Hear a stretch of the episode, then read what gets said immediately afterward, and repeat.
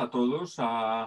bienvenidos a, esta última conferencia del, mes, de, del mes de julio, eh, la segunda que hacemos, eh, donde bueno, pues ya los, los eh, webinars online cada vez pues, gustan menos, pero yo creo que el de hoy era muy interesante y, y, a nosotros nos hace mucha ilusión porque es un tema que tratamos poco, de un país que tratamos también incluso menos, y sobre todo porque tenemos la suerte de contar con dos periodistas excepcionales que, conocen muy bien la zona y que han tenido unas vivencias personales que están muy relacionadas con, el libro que, presentamos hoy de Norodom uh, Sihanouk, que aquí se ve, bueno, ahora Josep uh, nos, hablará más de él. Eh, muy brevemente, eh, pues comentaros que que Josep Bosch, autor del libro, ha sido, es periodista, corresponsal, corresponsal muchos años en, Asia para diferentes, diferentes medios y, que conoce, conoce Asia como, como pocos y luego también eh, llevó a cabo una, labor profesional en organismos internacionales eh, como la, OMC, siendo jefe de prensa y, y, bueno, pues siempre involucrado en todo el, en todo el tema internacional y mantendrá un diálogo con, con Georgina Higueras, una, una, gran amiga de la casa que ha colaborado con nosotros desde este año. Este año celebramos el 20 aniversario y, bueno, pues puedo decir que Georgina Higueras lleva 20 años colaborando con, con Casa Asia. Eh, Georgina pues, es directora actualmente del Foro Asia, vicepresidenta de Cátedra China y también ha sido corresponsal y, y enviada especial a, a Asia. O sea que que yo creo que durante, si no me equivoco, también varias décadas, 25 años, eh, y, no es frecuente encontrarse a, dos periodistas que han, que han, cubierto Asia durante tanto tiempo y tantos países. Así que no me, no me quiero extender más, voy a darle la palabra a Josep Bosch para que nos hable de, este libro y de, y de, muchas anécdotas y vivencias que, que seguro que saldrán en este diálogo sobre el dios rey guerrillero de, Indochina. Cuando quieras, Josep. Gracias. Muchas gracias, Rafael. Yo primero que, antes que nada, primero que todo, voy a, contestar a esa pregunta que me hace todo el mundo, ¿no? ¿Y por qué una biografía del rey Sihanouk? Al que mucha gente aquí no conoce ni ha oído hablar nunca de él. Yo tengo que decirle, bueno, o sea, es un rey de Asia, pero tiene mucha, una vida muy intensa, tiene muchas cosas que contar y yo tengo muchas experiencias que he vivido relacionadas con él, ¿no? Y entonces eh, la, respuesta fácil a, estas a esta pregunta es que pues, gente como yo, que a finales de la década de los 60 y principios de los 70 del siglo pasado veía la televisión y leía la prensa, pues recordará sin duda el nombre de este monarca, de Norodom Sihanouk, que entonces era príncipe, un personaje estrechamente asociado a la guerra de Vietnam, eh, esa sí la conoce más gente, donde Estados Unidos pues, quería detener el avance comunista en el sudeste asiático. O sea que el contexto es enorme contexto de guerra fría. Fue un conflicto que causó un gran impacto en todo el mundo y que las secuelas todavía a veces se viven en Estados Unidos, muchas de las consecuencias políticas de aquella guerra todavía siguen persiguiendo a, dirigentes estadounidenses. Entonces, en, aquellos años, en marzo de 1970, hubo un golpe de Estado contra, contra el príncipe que metió a Camboya en el conflicto de Vietnam. Y fue un acontecimiento político notable y el nombre de Sihanouk se hizo famoso. Yo por eso digo que los que escuchábamos la televisión en aquel tiempo, porque Sihanouk estaba todas las noches en televisión, en el telediario, Nordom Sihanouk, Nordom Sihanouk. Pues bien, cuando yo llegué a Pekín en 1984 como corresponsal de la agencia EFE, uno de los primeros personajes con los que me encontré, informativamente hablando, fue precisamente Norodom Sihanouk, que tanto recordaba yo de aquellos años cuando yo era joven y miraba la televisión. Y fue precisamente en una rueda de prensa en, Pekín, en la que, como cuento en el libro, me causó una impresión más bien negativa. Pero luego me di cuenta, como casi todo el mundo, que detrás de aquel personaje de opereta, eh, un personaje casi cómico, que hablaba sin parar, que gesticulaba mucho, que quería ser simpático con todo el mundo, había una personalidad muy curiosa, había una vida novelesca, envuelta en tragedia, envuelta en sangre, envuelta, envuelta en, terribles peripecias políticas y personales, que desde un, desde un punto de vista periodístico merecía la pena, yo creo, investigar, conocer y escribir. Y por eso escribí, me, decidí a, escribir esta biografía. Unos años después, en una visita a Camboya, todavía estando yo en Asia, intenté entrevistarme. Pero lo único que conseguí fue que uno de sus asistentes personales, precisamente un chileno, que es su biógrafo oficial, que se llama Julio Geldres, que durante mucho tiempo fue también su jefe de gabinete, lo único que conseguí, digo, es que me regalara en nombre del príncipe, porque no, podía atenderme, un libro titulado Prisionero de los Gemelos Rojos, en el que el, propio Sihanouk relata su cautiverio en el Palacio Real de Camboya durante el régimen detestable de los, de los Gemeres Rojos durante casi tres años, o sea que estuvo tres años retenido en el, en el Palacio Real entre 1975 y 1970.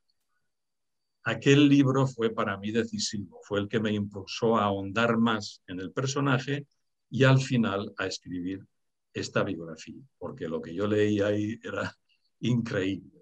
Y yo pensaba, ¿es cierto todo eso? Bueno, lo cuenta él, pero luego he visto que hay muchos detalles históricos que son efectivamente ciertos. Una biografía, la que, la que he escrito durante mucho tiempo, que por su contexto en, en aquellos años traumáticos, es también un repaso a los, a los acontecimientos no solo de, de Indochina, sino también de Asia en general. Y por supuesto, hay extensas referencias a la política de China, de cuya sombra, de cuya influencia y de cuyos intereses estratégicos, que ahora se ven tan claros, eh, Camboya y en general el sudeste asiático eh, no pueden huir ni podrán nunca huir por cuestiones puramente geográficas. Eso es un poco lo que yo quería eh, decir como presentación del libro y como respuesta a esta pregunta que me hace la gente, y bueno, ¿y por qué? ¿Por qué ese señor? ¿Por qué? ¿Qué, se te ha perdido, perdido a ti en Camboya? Pero claro, el hecho de haber estado ahí 12 años en Asia, quizá también explica un poco el por qué uno cuando está viviendo de corresponsal extranjero en una zona geográfica tiene una especial sensibilidad, un especial cariño, un especial interés por las cosas que pasan y por los personajes que realmente cuentan en esa parte. Bueno, la verdad es que cualquier época en Asia es apasionante. ¿eh? Los, que habéis tenido la suerte de, haber vivido los 60, los 70, han sido épocas de una convulsión enorme. Y lo que estamos viendo ahora, pues, pues también. Antes de que se me olvide, los que quieran hacer preguntas, que por favor lo pueden, lo pueden hacer a través del chat, tanto a través de Zoom o, YouTube. Eh, pueden hacer las, preguntas a través del chat y luego las, leeremos. Y, nada, yo creo que es un, es un, lujo también tener aquí a, Georgina Higueras para que nos comente y haga este diálogo con, con Josep, porque es una persona que también ha vivido pues no solamente muchos años en Asia, sino que ha sido testigo también directo de lo que, lo que pasa en el libro y además sale en el libro, como, como bien mencionará Josep, o sea que eh, se la menciona. O sea que cuando quieras, Georgina. Muchas gracias, Rafa. Bueno, muchas gracias a Casa Asia también y a Josep por darme la oportunidad de estar aquí. Es un placer. Casa Asia es, mi casa, tú lo has dicho, Rafa. Y, eh, y nada, pues presentando este libro que, que me ha encantado y que me hace mucha gracia que, que Josep haya elegido a Norodom Sihanouk, que es un personaje tan especial. De hecho, bueno, en el primer capítulo, él dice, eh, en el primer capítulo del libro, él dice em, un montón de adjetivos sobre Norodom Sihanouk. Entre otros, le llama vanidoso, sociable, volátil, astuto, desconcertante, coqueto, además de adorado por su pueblo, respetado por gobiernos, amigo de dictadores, protector de corruptos y autoritario y represor cuando le convino. Bueno, lo gracioso de todo esto es que todos esos objetivos son ciertos. Es que Norodón se merecía todo eso y un poco más, ¿no? Eh, era un personaje absolutamente alucinante, ¿no? Y em, no sé, o sea, a mí cuando Josep me dijo que, iba a escribir el libro, me sorprendió y, eh, y yo también le pregunté por qué, eh, por qué has elegido a, por qué has elegido a Nordom, ¿no? ¿Por qué has elegido a Sihanouk, que, que para mí es un personaje absolutamente interesante y apasionante, ¿no? Pero reconozco que aquí en España se sabe, se sabe poco de él, ¿no? Entonces, eh, bueno, pues eh, no sé, o sea, Josep, a ver, más cosas de, esa biografía de por qué, por qué, bueno, a mí, ese A mí, a mí me gusta la biografía, o sea, la novela histórica, mm, entre nosotros yo a veces digo es un fraude, ¿no? porque la gente se inventa cosas que... A mí me gusta reflejar eh, la historia. Entonces, el género biográfico me gusta mucho y de este personaje podría hacerse una novela, evidentemente, pero yo no sé escribir novelas. yo prefiero relatar la historia. Y, y, también creo, también creo, honestamente, que muchas veces a un escritor se le cruza por el camino un personaje. O sea, no es que uno diga, bueno, ah, voy a hacer una biografía de quién, vamos a ver. No, resulta que tú estás en Asia y como dije antes, pues de repente se te cruza un personaje y más que buscar al personaje para una biografía, es el personaje el que llega al escritor, no el que te busca, el que llega, el que pasa por delante. Y tú dices, mm, bueno, vale la pena. Y así me pasó con, con Sihanouk, me lo encontré, fui conociendo más y más detalles de él y la propia curiosidad de saber más de su vida, pues me impulsó a, a, escribir esta, esta biografía, ¿no?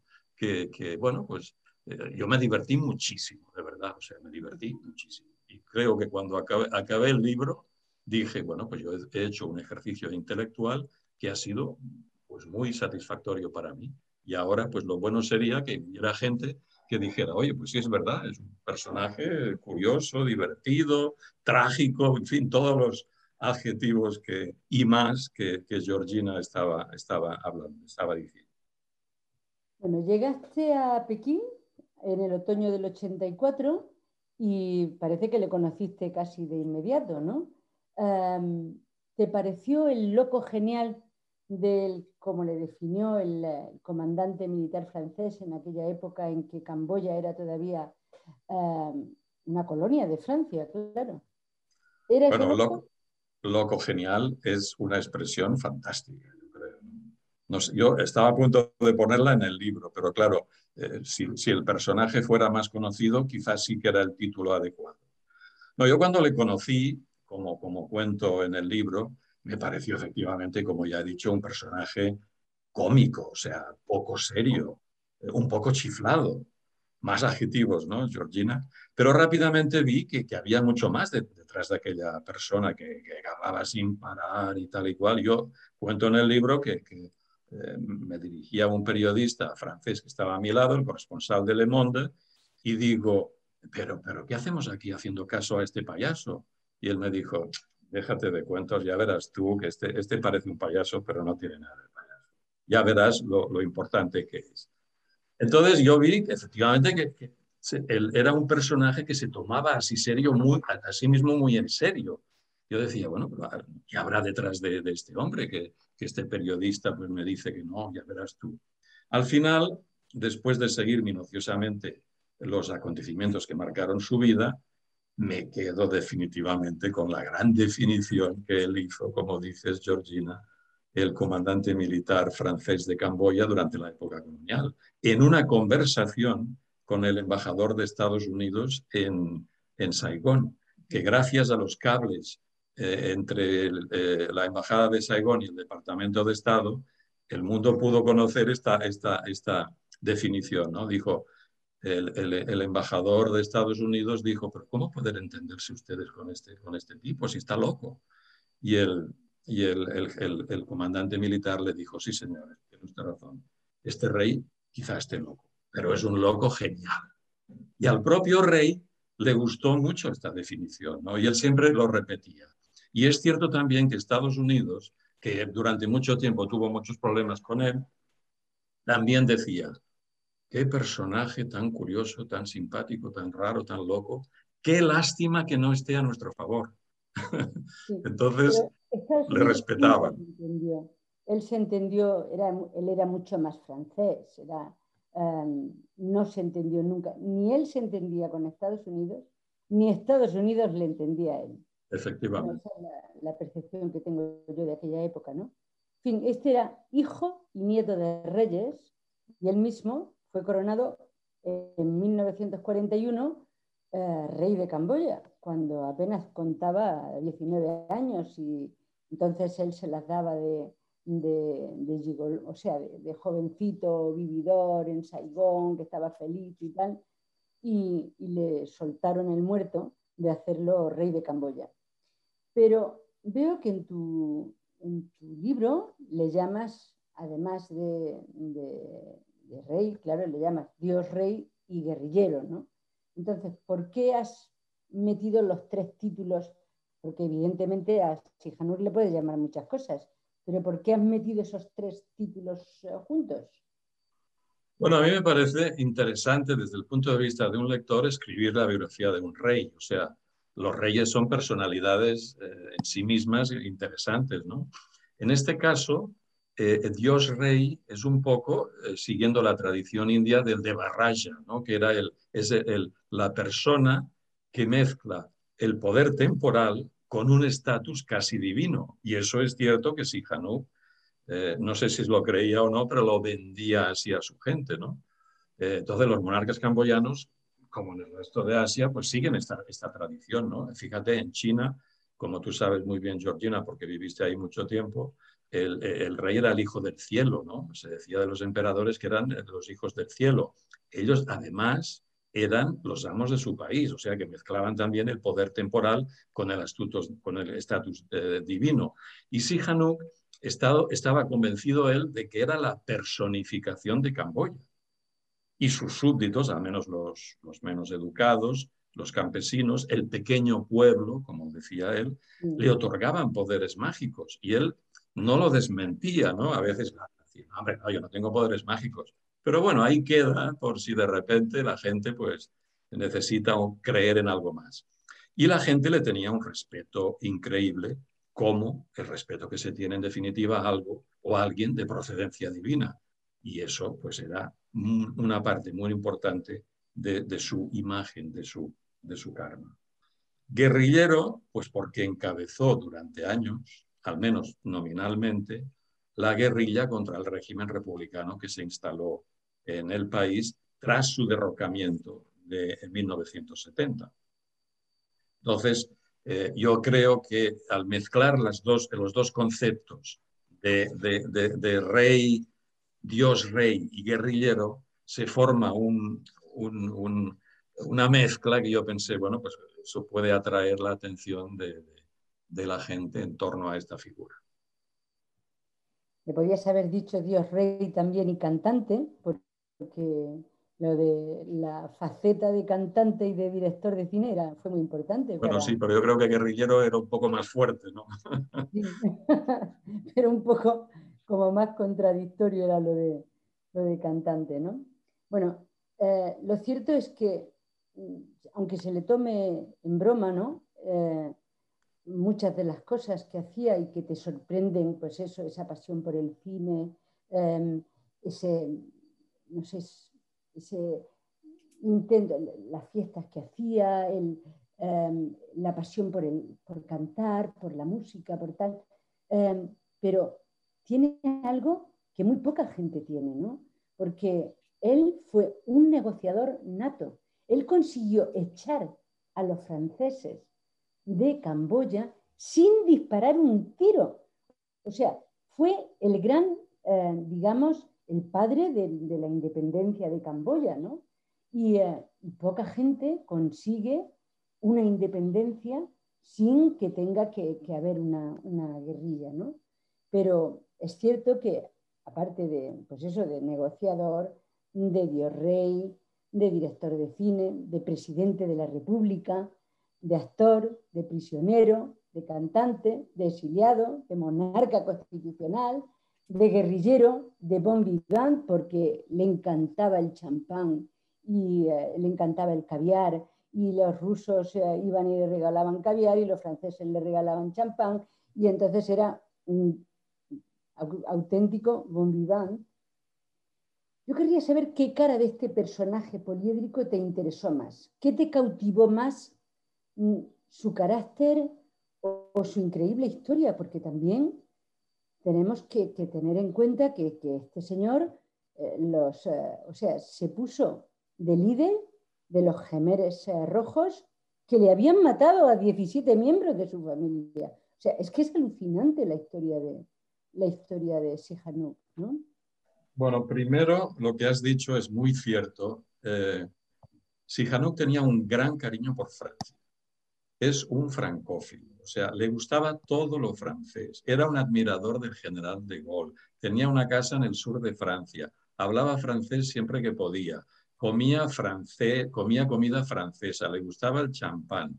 Él dice, yo no soy un alcohólico, pero hombre, algo, algo, algo de coñac tengo que tener en casa para cuando hago un brûlé, ¿no? O sea que era, era una persona que realmente tenía, insisto, un cariño enorme por Francia. ¿Por qué? Eh, porque Francia ayudó a, Camboya a ser independiente, porque se lo querían comer los vecinos. Y, al estar Francia ahí, Francia respetó eh, Camboya. Pero bueno, ¿qué, ¿qué es lo que a mí me, interesó más? O sea, ¿cuáles son los rasgos de su carácter?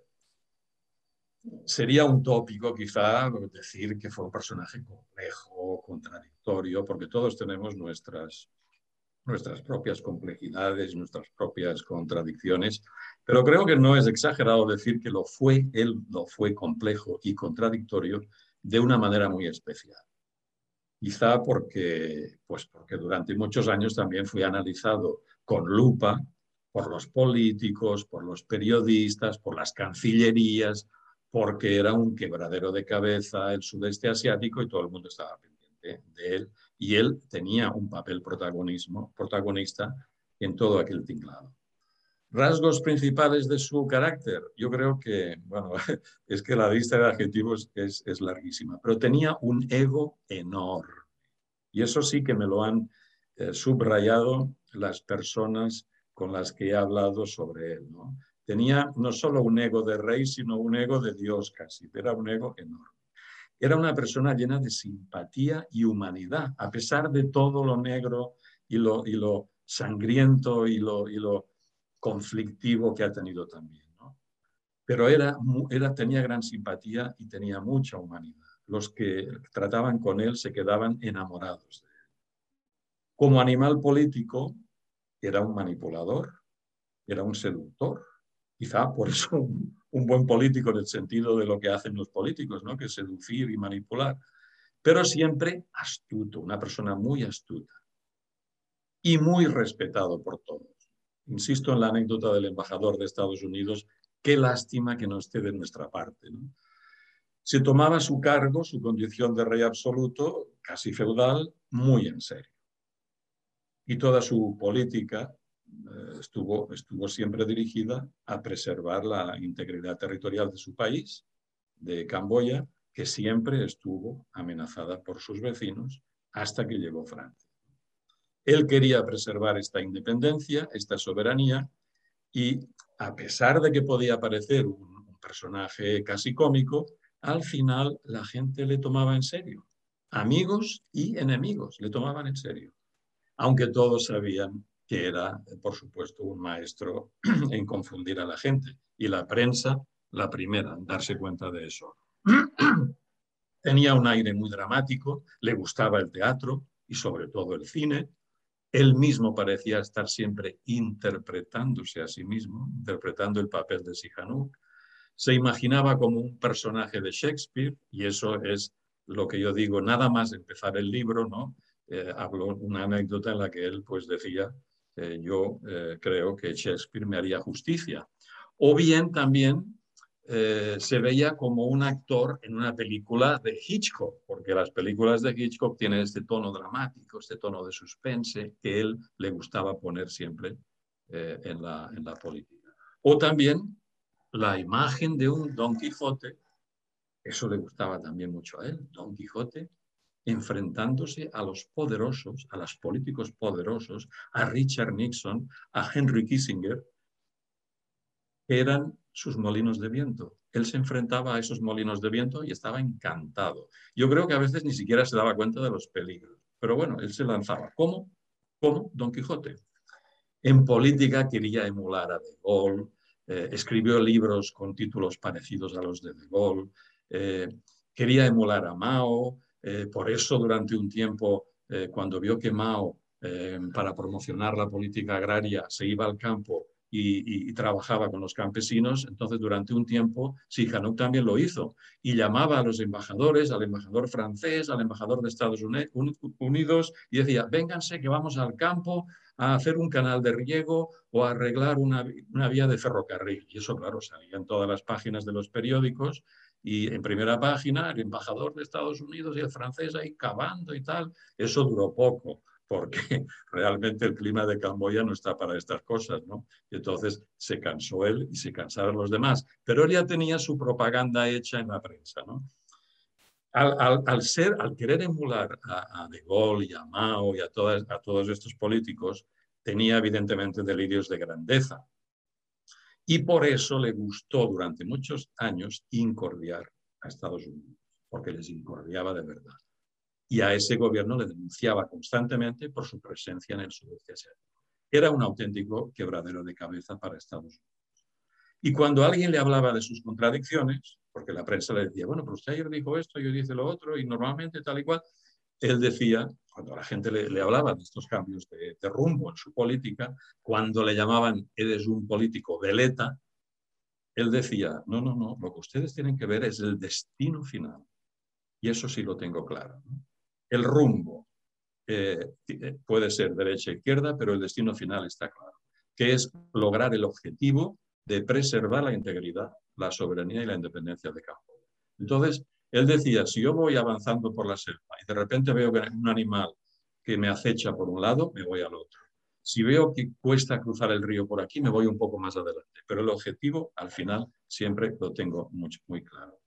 Y muchas personas que le conocieron bien decían que era un personaje agridulce, eh, cariñoso y entrañable, a veces como, como alguien me lo, calificó como, como Charlie Chaplin en una de sus películas, ¿no? que son personajes cariñosos, entrañables, pero en otras podía ser muy colérico, vengativo, rencoroso, hasta sádico. Una persona me lo calificó de, sádico, ¿no? le gusta humillar a la gente, es rencoroso, vengativo. O sea, no era ni un héroe ni un villano, pero sí un poco de las dos cosas, en definitiva.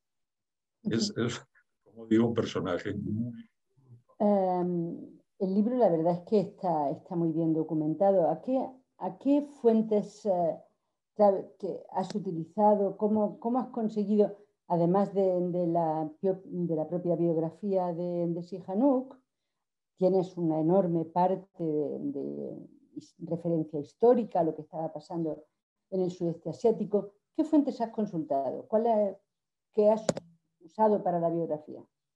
Bueno, yo estuve, estuve 12 años en Asia, en distintos sitios, en, China, en, en, Japón y sobre todo en Hong Kong. Y viajaba mucho por la zona, porque de hecho durante un tiempo yo era corresponsal de la zona del sudeste asiático. Y eso me permitía eh, cuando iba por cuestiones informativas, pues no sé, ir a un archivo, tal, ver cosas. O sea, durante mucho tiempo estuve recopilando mucha información. Y en realidad las fuentes son un conjunto muy amplio. Hay entrevistas con personajes que estuvieron muy cerca de él, alguna correspondencia que yo tuve con él, poca, pero, pero tuve correspondencia con él. Él siempre contestaba las cartas, él me enviaba eh, vídeos con sus películas regularmente con una dedicatoria al señor corresponsal de la agencia F en Hong Kong y tal. Me enviaba notas cuando no podía recibirme, me decía, mire, es que estoy, estoy en el hospital de Pekín, por favor, diga a sus compañeros que no me molesten tanto porque, porque la verdad me acaban de operar, no sé, y tal igual. O sea que en eso era un personaje muy cercano. Este, eh, eh, y hay, unos, hay también muchos relatos autobiográficos de diferentes épocas que él escribió. Aunque hay que reconocer también que algunos casos son contradictorios. O sea, lo que, pasa en un viaje entre Moscú y Pekín contado por él, una vez contado con él, por él un año, unos años más tarde, y contado por el embajador que estaba aquí, son tres, tres versiones distintas. ¿no?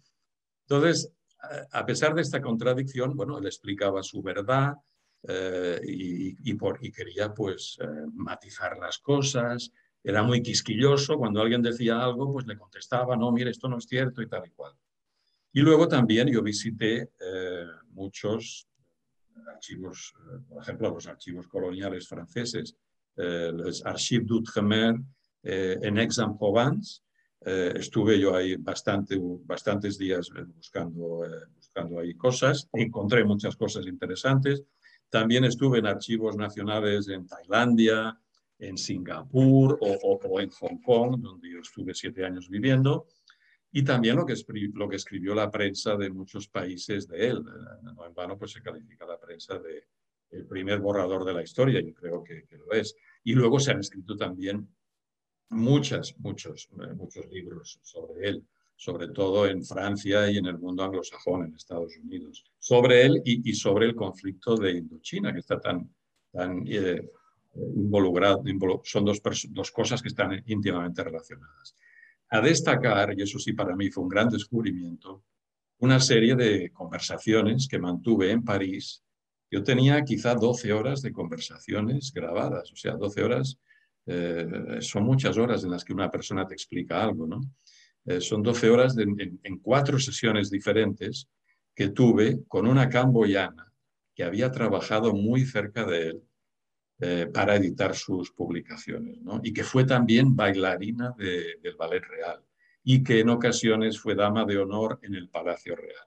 Para mí eso fue decisivo porque ella le conocía muy bien, ella le admiraba, pero ella también fue la que me dijo, cuidado que es un sádico que le gusta, eh, le gusta vengarse. Pero bueno, ella lo conocía y eso fue para mí eh, fantástico y es gratificador, claro cuando uno encuentra a veces a gente que está dispuesta a hablar, a contar cosas de un personaje y ayudarte en tu trabajo. Para mí eso fue espectacular, decisivo. También hablé con, con camboyanos que sufrieron los horrores de la época de los gemelos rojos. Y un caso muy curioso es el de un miembro de los servicios de espionaje de la Marina de Estados Unidos, destacado en, en, en Phnom Penh y en Saigón durante la guerra de Vietnam, que me facilitó mucha información sobre el funcionamiento de la CIA y sobre su propia institución, que era el Servicio de Inteligencia de la Marina en, Indochina. Él también conocía al príncipe Sihanouk. Y él, curiosamente, no podía publicar esa información por su compromiso de confidencialidad con, con, los servicios de inteligencia de la Marina. Pero me contó muchas cosas. Él escribió también un libro de ficción que no pudo nunca publicar por ese, precisamente por la cuestión de confidencialidad, y que, incluso lo enseñó al, rey y el rey le escribió un prólogo. Y él contaba también ahí muchas cosas. Yo tuve la suerte de tener una eh, enorme, inmensa correspondencia con esta persona desde Estados Unidos. Y luego está también, eso también me ayudó muchísimo al principio, en los años 50 sobre todo, en la época de, primera época, digamos, en la que Sihanouk empezó a ser ya un personaje, los cables diplomáticos entre la capital camboyana y el Departamento de Estado en Washington, que como sabes se publican regularmente. En fin, todo, todo eso fue como un puzzle eh, que hay que ordenar para pues, componer la, fotografía del personaje. Evidentemente, lo que no tuve acceso, porque eso nadie tiene acceso, es a los archivos de China que esos sí que deben tener material suculento sobre el personaje, ¿no? Pero bueno, lo único, lo, único que realmente llegué a obtener relacionado con China es en mi investigación en la Universidad de Hong Kong, pero casi todo era eh, material ya publicado, o sea, no eran, no eran cosas de tipo Departamento de Estado, Ministerio de Asuntos Exteriores, nada de eso. China es un país, como sabes muy bien, muy oscuro, muy opaco en este tipo de cosas si no tuviste acceso a los de China, es una pena que tampoco tuvieras acceso a los de Corea del Norte, porque aquí nuestro amigo sepas, en China estaba exiliado y ahí hacía todas sus eh, cosas políticas y tal y cual. pero en Corea del Norte se pasaba mucho tiempo, era muy íntimo amigo de Kim Il-sung y allí le tenían un palacio, vivía bastante, hasta mejor que en China, y, y ahí deberían de saber hasta Kim Il-sung le debía de espiar, vamos, y lo que se deben de tener los archivos de los archivos de Corea del Norte de, de Norodom Sihanouk debe ser también muy jugoso. Bueno, él tenía guardaespaldas norcoreanos, tenía guardaespaldas norcoreanos, él no se fiaba de los guardaespaldas camboyanos, porque decía, me va a pasar con América, como en América Latina, que los que te hacen el golpe de Estado son tus propios guardaespaldas, y por eso tenía guardaespaldas norcoreano. Imagínate la cantidad de información que le daban. Eh, le daba a su, a su gobierno estos, estos señores. Si acceso a los chinos, imagínate si llegas a tener acceso a los norcoreanos. Uf. en fin, bueno, el libro no es solo una biografía, sino que también es un magnífico recordatorio de la historia de Indochina y de la guerra de Vietnam, que muchas personas piensan que solo afectó a ese país, porque como hablamos todo el tiempo de la guerra de Vietnam, la guerra de Vietnam, y, eh, no sabemos que, claro, que hubo otros dos países que afectó a toda Indochina, que afectó a Laos y que afectó a Camboya. Y en tu libro cuentas que entre 1969 y 1973, Estados Unidos arrojó más de medio millón de toneladas de bombas sobre Camboya. O sea, que eran muchas más de las que arrojó sobre Japón en la guerra contra Japón. Eh, en fin, ¿qué supuso la invasión estadounidense para la región? Es cierto que cuando yo me planteé escribir la vida de este personaje, una de mis preocupaciones principales fue ponerle en el contexto de la región, en el contexto del sudeste asiático y de Asia en general.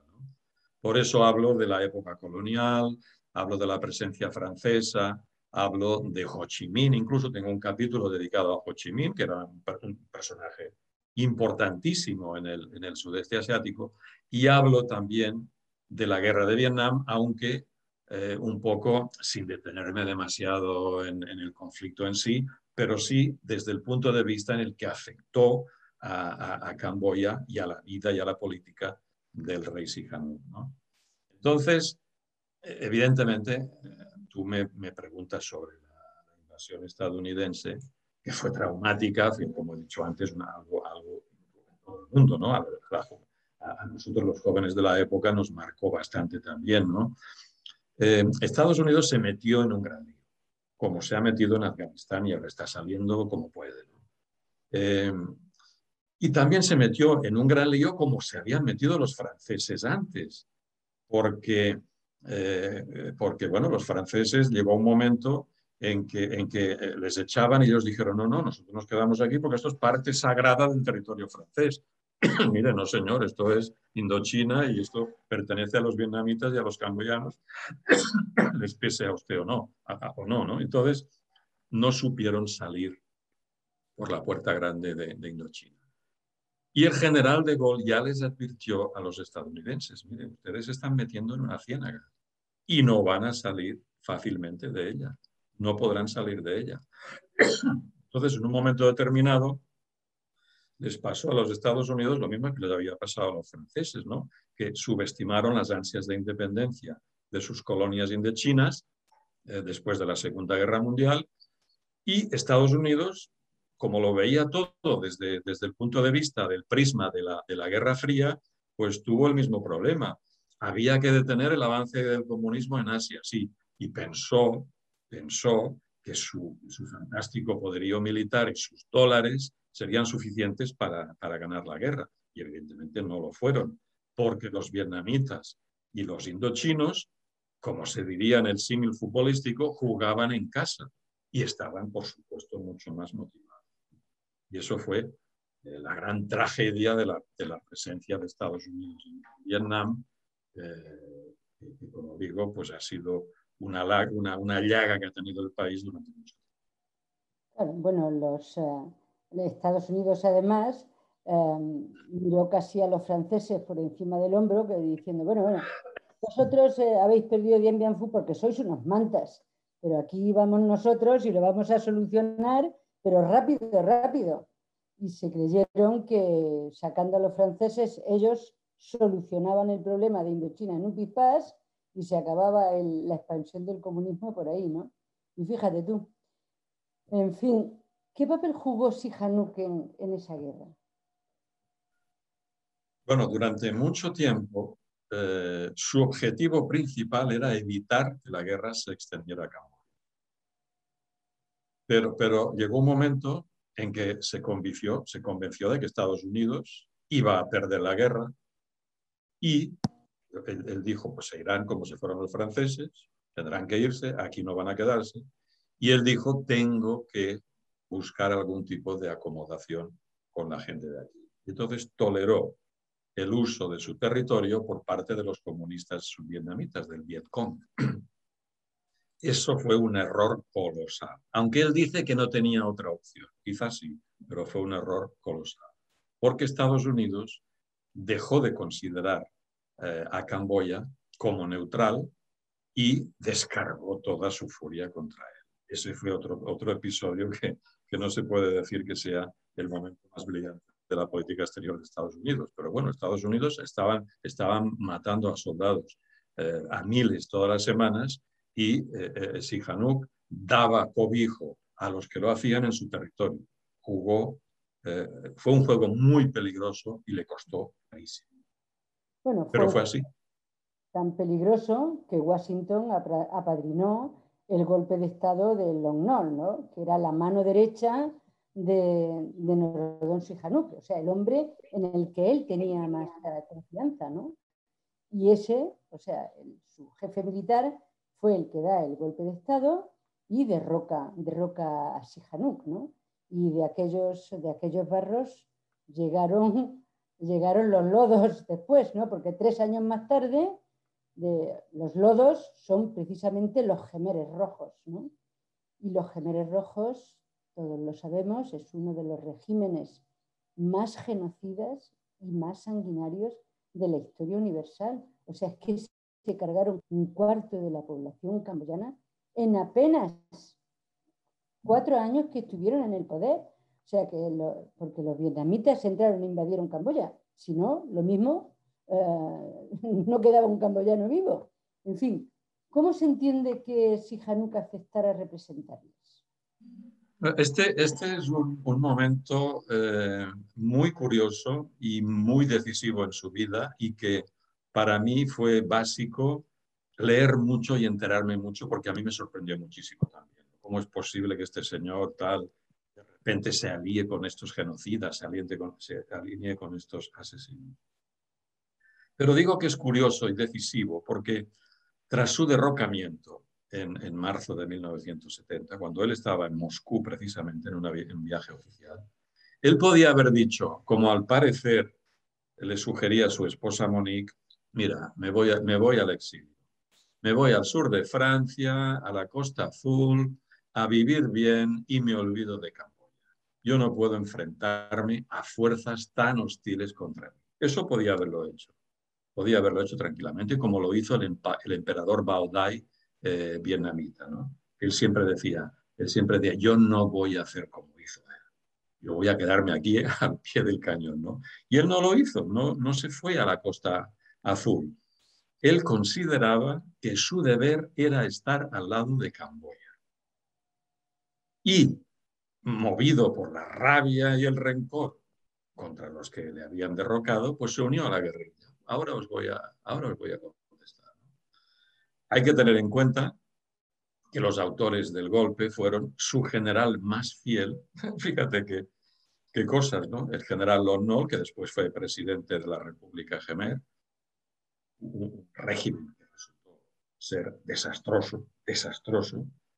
Y otro de los golpistas fue precisamente uno de sus primos que había tenido aspiraciones al trono también, el príncipe Sirik Matak poco antes del golpe, y esto no se cansó de, recordarlo Sihanouk, se había arrodillado ante él y le había prometido obediencia y respeto.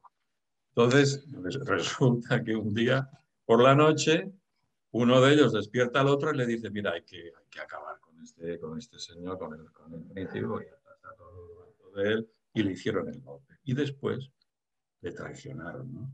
Le traicionaron sabiendo que Estados Unidos les apoyaría, porque Washington quería acabar con las frivolidades de Sihanouk, con lo que ellos calificaban de neutralismo procomunista. ¿no? Entonces dijeron, no, no fueron los autores directos del golpe, pero sí, me decían este del Servicio de Inteligencia de la Marina, tanto Lon Nol como Sirik Matak, los que hicieron el golpe, nunca lo, lo hubieran hecho si no hubieran pensado o hubieran recibido alguna garantía o alguna información de que Estados Unidos lo iba a aceptar como algo que ellos querían.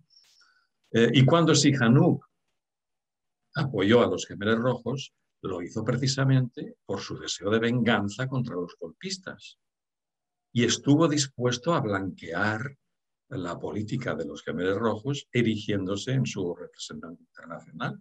O sea, les prestó la legitimidad de monarca, de patriota, de político bien visto en todo el mundo, eh, que él tanto, tantos años había eh, tardado en forjar.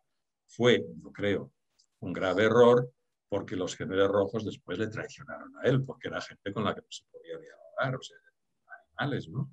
En este sentido, pues yo creo que sí, se puede considerar a Sihanouk de alguna forma como cómplice de ese horrible régimen de los gemelos rojos que tanto daño hicieron a Efectivamente. Bueno, en el libro indicas que por encima de los aspectos ideológicos, el interés nacional chino era conseguir que no se formara un frente hostil en su frontera sur, China siempre ha tenido esas obsesiones de las fronteras, ¿no? Y tener, como le pasa ahora con Corea del Norte, que necesita, eh, apoya el régimen de Corea del Norte para evitar que ese régimen caiga y que en su frontera, eh, en su frontera este, pueda tener a un, gobierno, aunque tiene buenas relaciones con Corea del Sur, pero en Corea del Sur están estacionados 28.500 soldados norteamericanos. Entonces, eso supondría que tendría a los soldados norteamericanos en la frontera. Entonces, China siempre tuvo ese, afán en, evitar que en, su frontera sur tuviera un, medio hostil, o sea, un, un régimen hostil. ¿no? Y por eso también Pekín acogió a Sihanouk como exiliado político eh, y le apoyó para su liderazgo en, al frente de Campuchea Democrática. ¿no? ¿Cómo fue su relación con Mao y con la cúpula comunista? Bueno, o sea, yo creo que también se puede preguntar esa relación que fue buena, buena. La palabra sencilla es buena. Esa relación supone que él era pro chino o pro comunista, ¿no? Porque claro, estuvo tan metido en la cama con los chinos, que uno dice, bueno, pues no tenía ninguna manía con los comunistas, ¿no? Yo creo que no se puede decir que, que, que Sihanouk políticamente tuviera tendencias procomunistas en el sentido ideológico del término. tenía muy claro que él tenía sangre azul. Hay conversaciones que yo cito eh, de él con Mao, en el que Mao le decía, no, pero tú tienes que leer eh, cosas de Marx porque tú serías un buen comunista y tal. Y él dice, no, mire, yo, Mao, señor Mao, yo respeto mucho a usted, he leído cosas que usted ha escrito, pero yo soy un, hombre, un príncipe de sangre azul y usted sabe que eh, la monarquía y el comunismo no, no, no cuadran de ninguna manera. Entonces, dice, yo, yo soy muy amigo de ustedes, pero reconozco lo que es mi identidad mi, historia, mi pasado y mi esencia. Pero sí es cierto, y ahí está otra vez el Sihanouk manipulador y el, el, político que va a un rumbo fijo tomando distintas carreteras, sí es cierto que cuando le convino se alió con políticos comunistas o con regímenes comunistas, porque él era un amigo enorme de los regímenes de Europa del, del Este, ¿no? ¿Por qué? No porque sintiera una simpatía ideológica con ellos, pero es que eran los únicos que le hacían caso en un momento en que estaba combatiendo a, Estados Unidos. El caso de China es bien claro y contundente, o sea, él estaba totalmente aliado con los chinos. Recuerda que dije que él estaba convencido de, bueno, Estados Unidos se irá, los franceses ya se fueron, China se queda. su amistad con Mao o con Deng Xiaoping es un hecho, es un hecho. Eso está muy bien reflejado en, la historia de China y en la historia de, de Camboya. Cuando él viajaba a Pekín, en la época de Mao, Mao le sacaba en la puerta de Tiananmen y había un millón de personas, ya sabes la capacidad de movilización que, tienen los chinos. Había un millón de personas que paraban las fábricas, iban ahí a decir el príncipe amigo nuestro y tal, porque era un aliado político también de China en aquel momento. China era, eh, estaba también muy eh, eh, agresiva con, con, Estados Unidos. Entonces esta amistad es un hecho que no se puede denegar. Y no hay que olvidar lo que, lo que, lo que has recordado tú, ¿no? Que durante mucho tiempo estuvo exiliado en Pekín y Pekín le pagaba los gastos y que disponía de este palacio del que hablabas tú eh, en, en, Corea del Norte.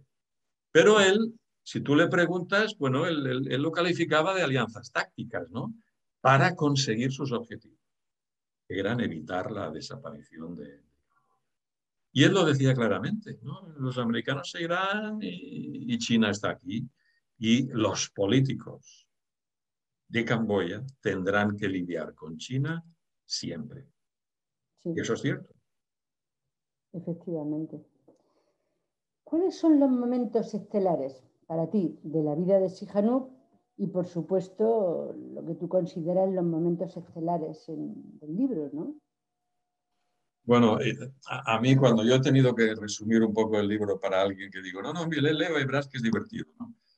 Hay momentos, y yo creo que son muy interesantes, o sea, yo he intentado también que no sea una historia sosa sobre la política asiática, ni mucho menos, porque sé que eso lo hacen los eh, estudiosos de las universidades de Harvard y no sé de dónde, ¿no? Y luego la gente no llega al público, llega a los, a los sesudos analistas de política. Yo no he querido hacer este libro, yo he querido hacer un libro en el que haya tragedia, humor, anécdotas y todo eso.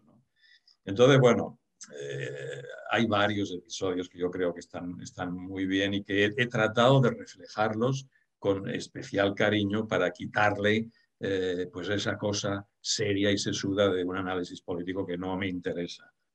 Entonces, cuando él era un estudiante en Saigón, yo cuento anécdotas de sus compañeras de clase, de una chica rubia que llevaba una lavanda eh, y que él estaba fascinado por ese olor y le preguntaba cosas y hablaba en tal, cuando era, era un adolescente. Cuando los franceses le eligieron para ser rey, porque estaban convencidos de que iba a ser totalmente dócil. Y en eso los, los franceses se equivocaron. El momento en el que el gobernador de Indochina el, eh, general, de, como era, de Q, de estaba cenando con su, con su, su Hanuk y con su esposa, o sea, la esposa del general, y la esposa se quedó prendada de aquel niño.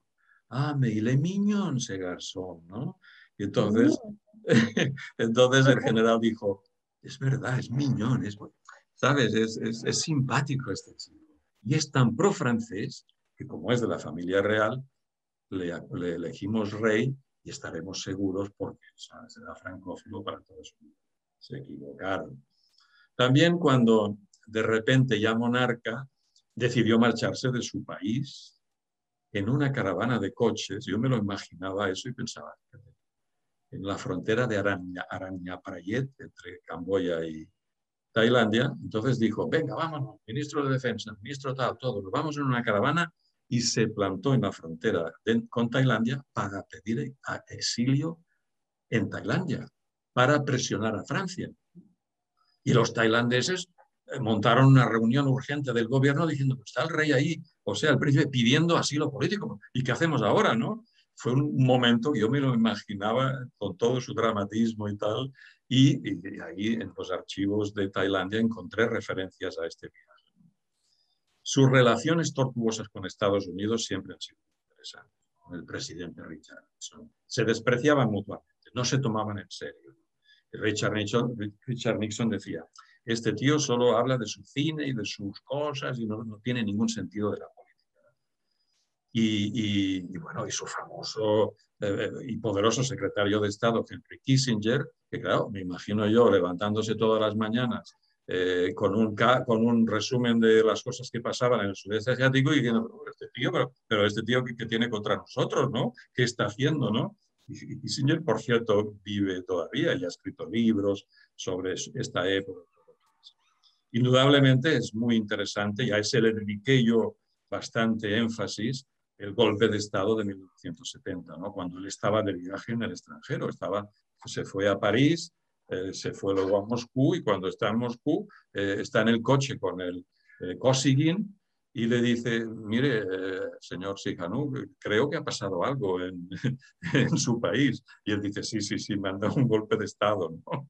O sea que fue, también me imaginé esa conversación eh, del, en el coche oficial desde Moscú al aeropuerto, que el, el jefe del gobierno ruso diga, ah, ahí ha pasado algo. ¿no?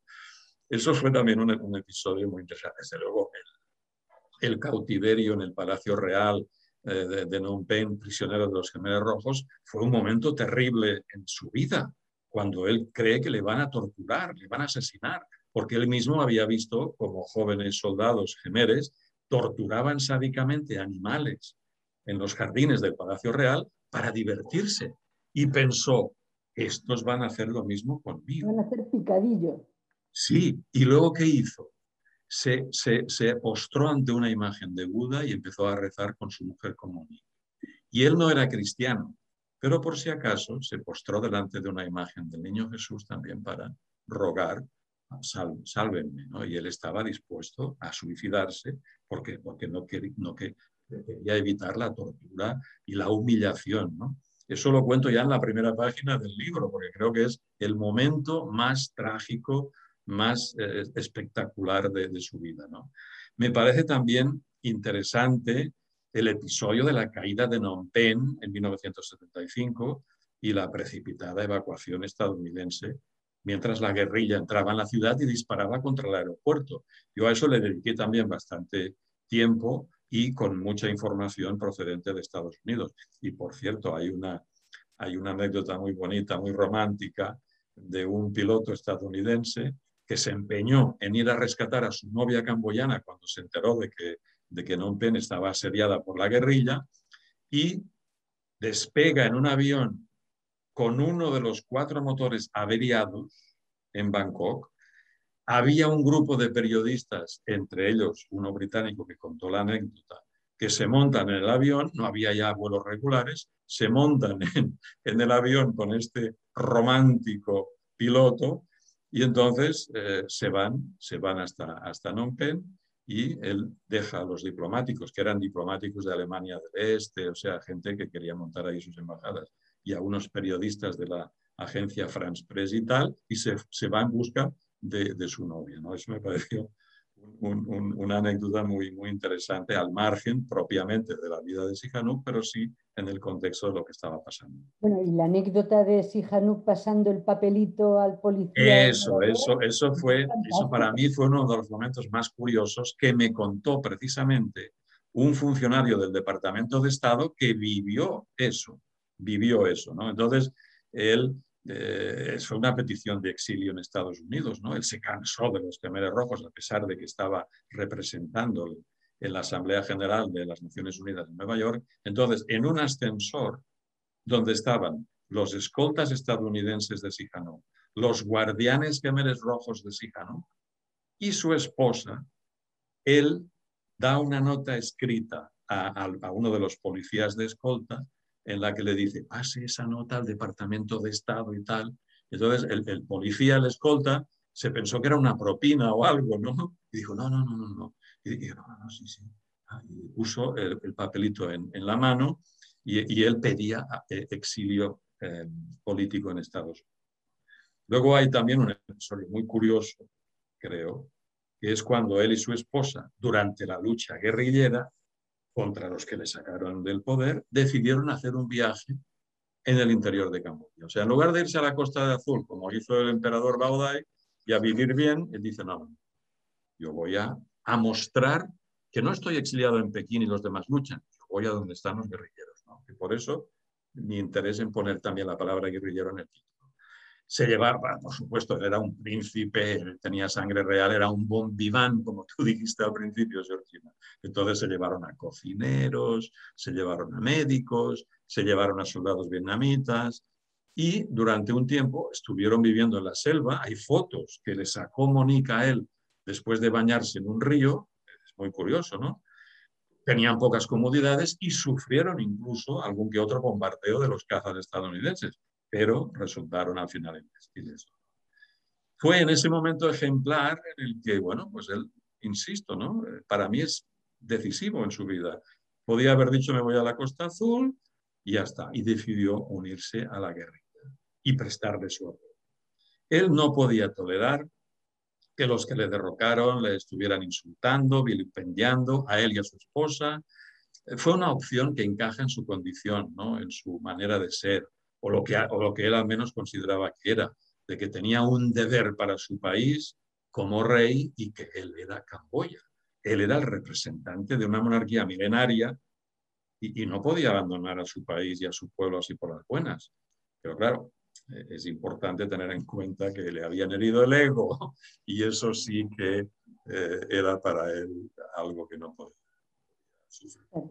Pues eh, bueno, yo creo que el libro, como habrán visto los, eh, los, participantes, es apasionante. No lo he contado todo, ¿eh? No lo he contado todo. Efectivamente, todavía tenemos más cosas para contar, eh, pero lo mismo hay alguna pregunta. No sé, Rafa, si tú tienes... Bueno, no, perdona, perdona. Si puedo, si puedo, si puedo interrumpir, a mí me gustaría que Georgina eh, contara, no que cantara, que si, que, si, que si Rafael quiere, pues también puede, puede, puede hacerlo, ¿no? Que contara las fiestas famosas de Sihanouk en Pekín, a las que ella tuvo eh, la suerte de asistir, yo no, no pude asistir, pero ella sí, las fiestas que organizaba el príncipe Sihanouk en su exilio en Pekín. Cuenta, cuenta, cuenta, Georgina. Bueno, pues eh, yo la verdad asistí a algunas, varias, Em, pero eran alucinantes. Para mí, la, que más me impactó, evidentemente, porque luego ya las demás pues eran un poco la repetición, fue la primera, ¿no? La primera que yo no tenía, o sea, yo a Sihanuk lo había conocido pues en, las conferencias de prensa que daba, hacía desayunos así de, eh, para algunos periodistas muy, muy pequeñito, tal, eh, pero en alguno de ellos me sorprendió que después del desayuno brindara con champán, porque decía que los franceses eh, pues que, también tomaban, que tomaban champán en el desayuno y que eso era una buena forma de, empezar el día. ¿no? Em, pero las fiestas es que era una cosa alucinante, ¿no? porque ahí pues estaban prácticamente todo el cuerpo diplomático del este, todos los países del este, por supuesto los franceses. Los franceses de la embajada iban muchísimos, pero luego estaban también pues eh, toda la prensa francesa, yo me llevaba muy bien con ellos y, em, y entonces pues eh, al fin lo conocí y me, invitaron y tal. Y entonces, pues, eh, pues si Hanuk, de pronto estabas allí tan contento y, y de pronto cogía el, el, micrófono y empezaba a cantar boleros y se ponía como un loco cantando, pues eso, bésame mucho, o amapola, pero lo cantaba en un español estupendo. Luego no hablaba una palabra de español, pero las canciones las hacía increíbles. Y se iba paseando por ahí con su micrófono y luego cogía a Monique y se ponía ahí a bailar todo. Bueno, era, era una cosa espectacular. La verdad es que eh, era muy interesante, ¿no? Porque era un personaje que, no sé, tan, tan, tan especial. Es que Sihanouk yo además después fui con él a, Camboya, ¿no? Fui, em, digamos, tres o cuatro periodistas. Fue el primer encuentro que él tuvo en la selva camboyana, en la zona liberada por los gemeres, ¿no? Em, durante la guerra con Vietnam, claro. Y la verdad es que e, era un personaje muy especial. Y ya digo que en las fiestas te quedabas de piedra, porque claro, ¿qué te vayas a imaginar? Al fin y al cabo, pues era un jefe de Estado, porque allí era, era el presidente de Camboya Democrática exilado en Pekín. Y vivíamos en un momento de una rigidez tan brutal en China que lo que menos te esperabas era Pues una fiesta en la que corría el champán, porque claro, evidentemente los franceses, eh, primero había champán de Francia y luego de Europa del Este le mandaban también, todos esos le mandaban todo tipo, o sea, todo el que iba invitado, pues eh, siempre le mandaba una caja de vino, una caja de champán, en fin. La fiesta corría de alcohol con ganas. Y, eh, y, luego encima, él cantando como un loco, bailando por allí, de, o sea, le acaba, bueno, alucinante. O sea, yo me lo he pasado muy bien, la verdad. Ese era, ese era nuestro personaje, ese, así era nuestro personaje. O sea, un personaje alucinante, ¿no? Alucinante. Bueno, la verdad es que el tiempo ha pasado volando. A mí se me ha hecho, se me ha hecho muy corto y, y sobre todo ha sido, ha sido muy interesante este repaso, este repaso histórico no hay, no hay buenas respuestas sin buenas preguntas y, aquí pues hemos tenido las dos. O sea que realmente os, ah, os, lo quiero agradecer porque ha sido un repaso no solamente de la vida de, de Sihanouk, sino ese contexto en el, que, en el que vivió, ¿no? que ha sido, yo creo que para la gente que no conozca el sudeste asiático y ese periodo, yo creo que ha sido muy, muy interesante y desde luego anima a, leer el libro porque, porque yo creo que, que más de uno lo va a comenzar esta noche. hemos tenido muchos comentarios dando las gracias y felicitando por, por esta conferencia tan interesante. Como nos hemos pasado ya de tiempo, bueno, yo si acaso eh, leeré una pregunta de Luis de Pablos y yo haré una así para terminar, que si no la, la hago también ahora, pero la puedes contestar si prefieres, eh, Josep, la última. Eh, y la mía sería, ¿a qué personaje actual, ya que has comentado que es un personaje novelesco y, en fin, todo lo que has comentado de él, ¿a qué personaje actual equivaldría más o menos a Sihanouk en la actualidad? Y Luis de Pablos nos, dice que recuerda una entrevista al príncipe Sihanouk en el diario Madrid a finales de los 60, primer, finales de los 60, principios de los 70, en el que se enorgullecía de que la mayor producción de su país eran los niños. Eh, y también exponía que aunque los gemelos rojos le atacaran, daría con gusto su vida por la independencia de Camboya. Si puedes comentar algo sobre estas dos, estos dos temas, ¿no? el, decir que, bueno, pues que Camboya era casi la, fábrica de, producir niños y esta relación, que bueno, yo creo que ya lo has comentado también bastante, ¿no? la, relación con los gemelos rojos. Ah, no sé si puedes comentar algo al, respecto. Y bueno, eh, es, son las partes estas un poco negras de, de, de Sihanouk, ¿no?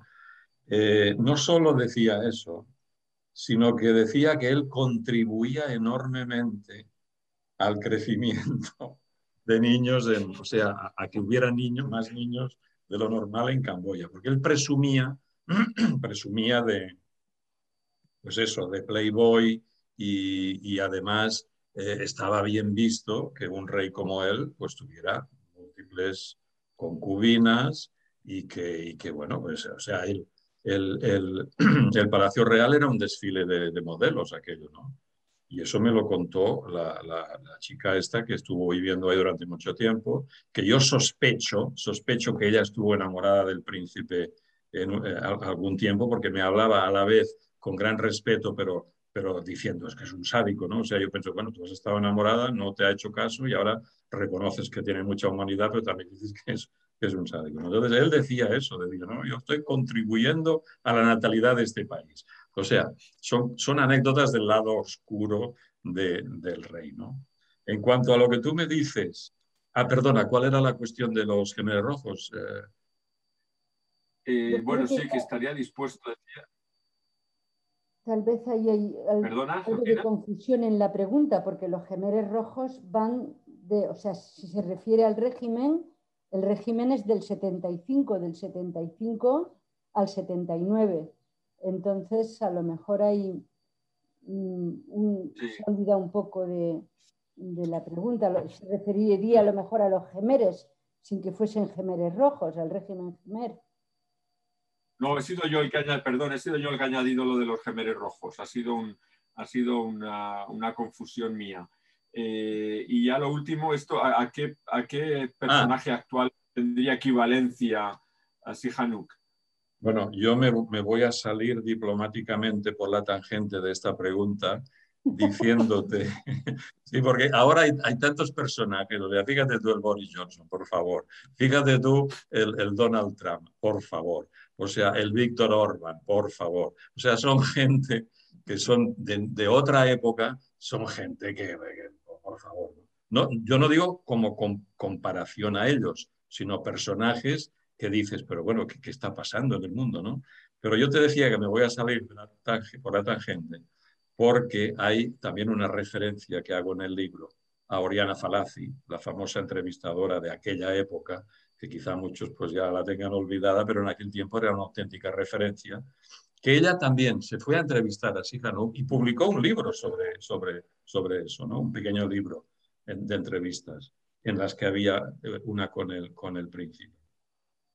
Y ella decía, he ido yo a entrevistar a este príncipe con unas ganas de atacarle y de decir, bueno, pero usted quién es, usted qué, qué, pinta en este mundo, ¿Se, cree, se cree que usted es Dios, se toma usted tan en serio. Y ella dijo, yo iba con este, con este ánimo a, entrevistarle y me quedé fascinado. Es lo que decía yo, ¿no? Que todo el mundo al final decía, oye, pues este chico, fíjate qué divertido, qué humano, qué cariñoso. Y ella decía, una de las cosas que me ha gustado más de Sihanouk, de hablar con él, es que no hay personajes como él. Y Oriana Falaci lo que hacía era precisamente entrevistar a gente y entrevistaba a todos. Y todo el mundo quería que Oriana Falaci la entrevistara, porque era una gran entrevistadora y una gran periodista. Y decía, es que no hay personajes como él. Y eso es lo que me ha parecido más fascinante. Aunque tenga no sé qué de niño y que tenga esa manera de ser que, tan cómica, a pesar de todo eso, no hay personajes como él. No sé si eso contesta a tu pregunta o me he salido por la tangente, pero es que es muy difícil comparar, compararle con personajes de ahora, porque también ahora, hombre, las, no sé, las circunstancias son distintas y, y tal, ¿no? Sí, yo creo que, que Sihanouk no es un, no es un personaje de, de esta época. Sihanouk es un personaje de la época que vivió, pero un personaje único, porque, porque es, es que era fascinante, simplemente fascinante. Y todas las personas, todo, todo el mundo que lo conocía, eh, pues al final llegaba a la conclusión de, de, que era un señor fascinante. ¿no? Yo me acuerdo eh, en ese viaje que os comento, eh, que fui con él a, Camboya, entonces ahí le recibió toda la plana mayor de los Gemeres Rojos, que es Ampán y en Sarí y tal. Y entonces veías, le veías a él, ¿no? le habían hecho un pasillo así en la selva para, entrar, ¿no? Y era una cosa impresionante, cómo era capaz, porque claro, en, Pekín le veías como un exilado, ¿no? Él decía muchas veces que se sentía preso en, China, o sea, que, quería mucho a los chinos, pero tenía esa sensación de estar medio preso en su palacio de, Pekín, ¿no? Pero, pero en, en, la selva y en Battambang, cerca de Batambán y tal, pues es que le veías en su salsa, o sea, y veías a los gemeres rojos que tú pensabas que eran malos malísimos y todos, pues es que un poco más, y como decía Josep, se ponían allí a adorarle porque sentían que, él, era, él era Camboya, es que Norodom era Camboya, entonces era un personaje de, aquella época. Yo creo que no, no podría existir un, un personaje así hoy. Bueno, pues ya lo, que hay que hacer es leer el libro, así que animamos a todos a, leerlo y, a seguir disfrutando de, este personaje tan desconocido y, yo creo que es un, acierto el poder, poder recuperarlo. Así que nada, muchísimas gracias a, a Josep, a Georgina y quiero dar también las gracias a Ramón Vilaró, que está por ahí entre, entre los que nos siguen porque ha sido un poco el artífice también de, que podamos hacer esta charla hoy. Eh, así que a Ramón un, abrazo también. Y, nada, muchísimas gracias. Nos despedimos eh, del Departamento de Política y Sociedad eh, en estas conferencias de, julio. volveremos en septiembre, o sea que, terminamos para nosotros, desde luego, con un, un broche de oro porque ha sido realmente interesante, apasionante y, amena esta, esta charla y, hablar de, este libro que, yo creo que merece la pena leer y, seguir. Así que nada, un abrazo a los dos, exacto. Yo no voy a hacer propaganda. ah, es que hay que hacer propaganda, pero es un libro fantástico, hay que leerlo. ¿Eh? Bueno, e, este, dentro de los problemas de distribución que hay siempre cuando uno escribe un libro, este al menos está en Amazon. Y ahora estoy intentando a ver si, si el, corte inglés lo puede distribuir. Pero al menos en Amazon seguro que está y, y ahí pues se puede comprar. Perfecto. Y muchas gracias, por cierto, Rafa, muchas gracias a ti y muchas gracias a Casa Asia por esta oportunidad.